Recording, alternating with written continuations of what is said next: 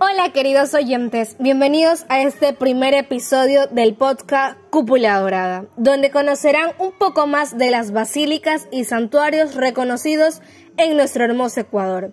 Mi nombre es Daniela Reaga Jiménez y junto a mi compañera Stephanie Martínez Piña los acompañaremos en esta aventura histórica.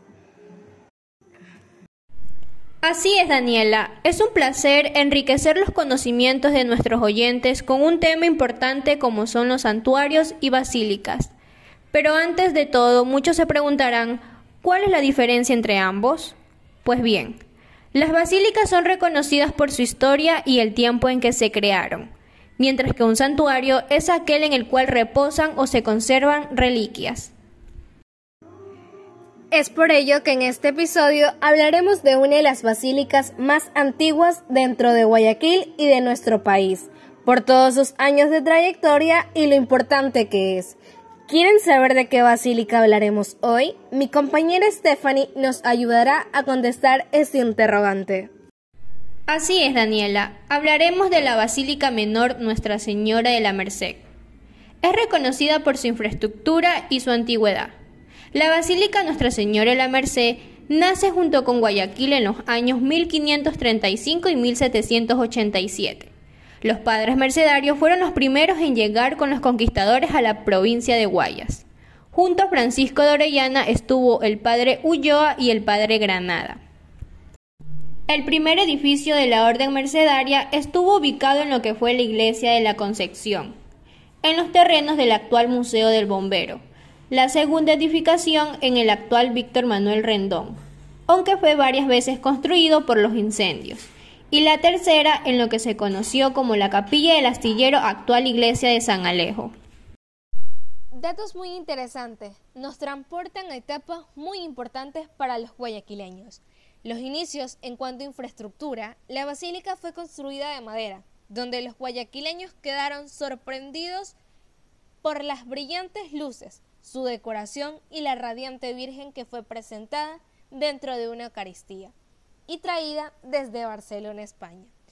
Pero como ya antes habíamos mencionado, lastimosamente un incendio destruyó toda la edificación.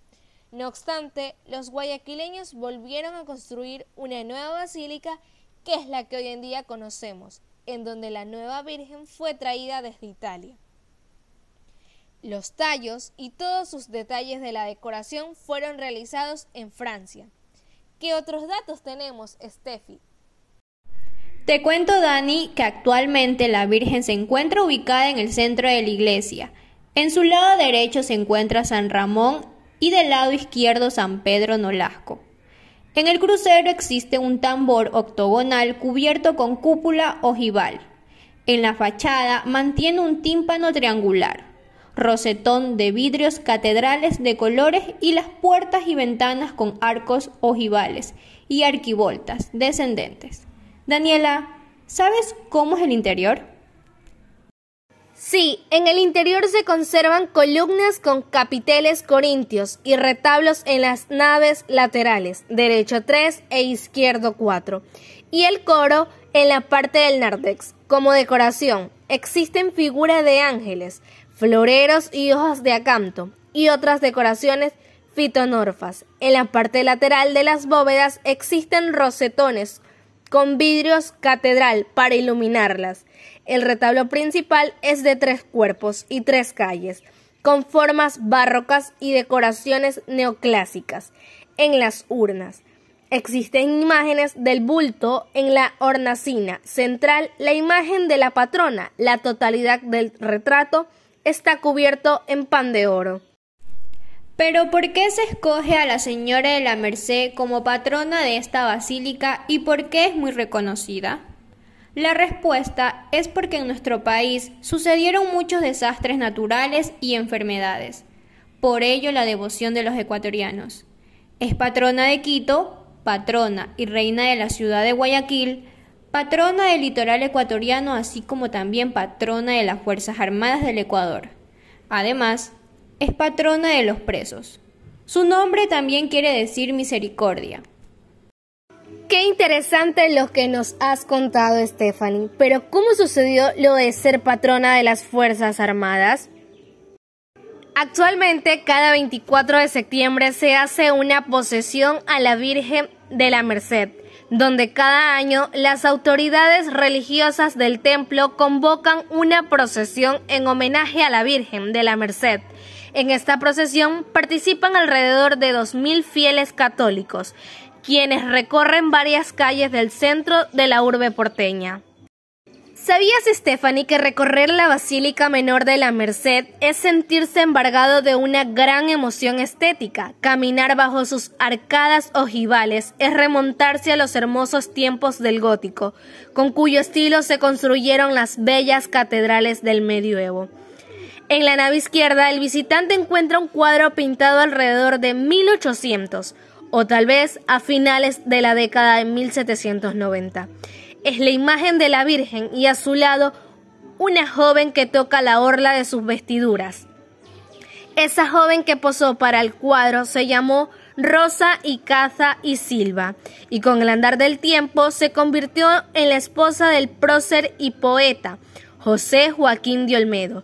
Si el visitante, al llegar hasta la zona del Axide, mira a su izquierda, se encontrará con una de las maravillas del arte universal, la alegórica de la Eucaristía, realizada magistralmente por el escultor italiano Enrico Paxiani. También Daniela, al observar los capiteles decorados con flores y ángeles en la parte superior de las pilastras, que sostienen los archivoltas góticas de esta iglesia edificada entre 1934 y 1936 por el arquitecto Paolo Russo, es admirar la armonía de las proporciones de sus tres naves. El visitante experimenta que la arquitectura en su sentido sagrado puede dejar una impresión espiritual que recordará por mucho tiempo. Es por ello que la iconografía utilizada para representar a la Virgen de la Merced queda definida a partir del siglo XVI. Consiste en el hábito mercedario, túnica, escapulario y capa todo color blanco con un escudo mercedario en el pecho. Para esto, Dani nos presenta el siguiente reportaje. La Basílica Menor Nuestra Señora de la Merced, desde su fundación y todos los aspectos que se vieron marcados para su nueva reconstrucción, dejan claro valores como fe, voluntad y amor hacia Dios. Es por ello que cada vez se suman más devotos, por los diferentes hechos de milagro y contemplar su maravillosa infraestructura. Los esperamos en nuestro segundo episodio. Somos Cúpula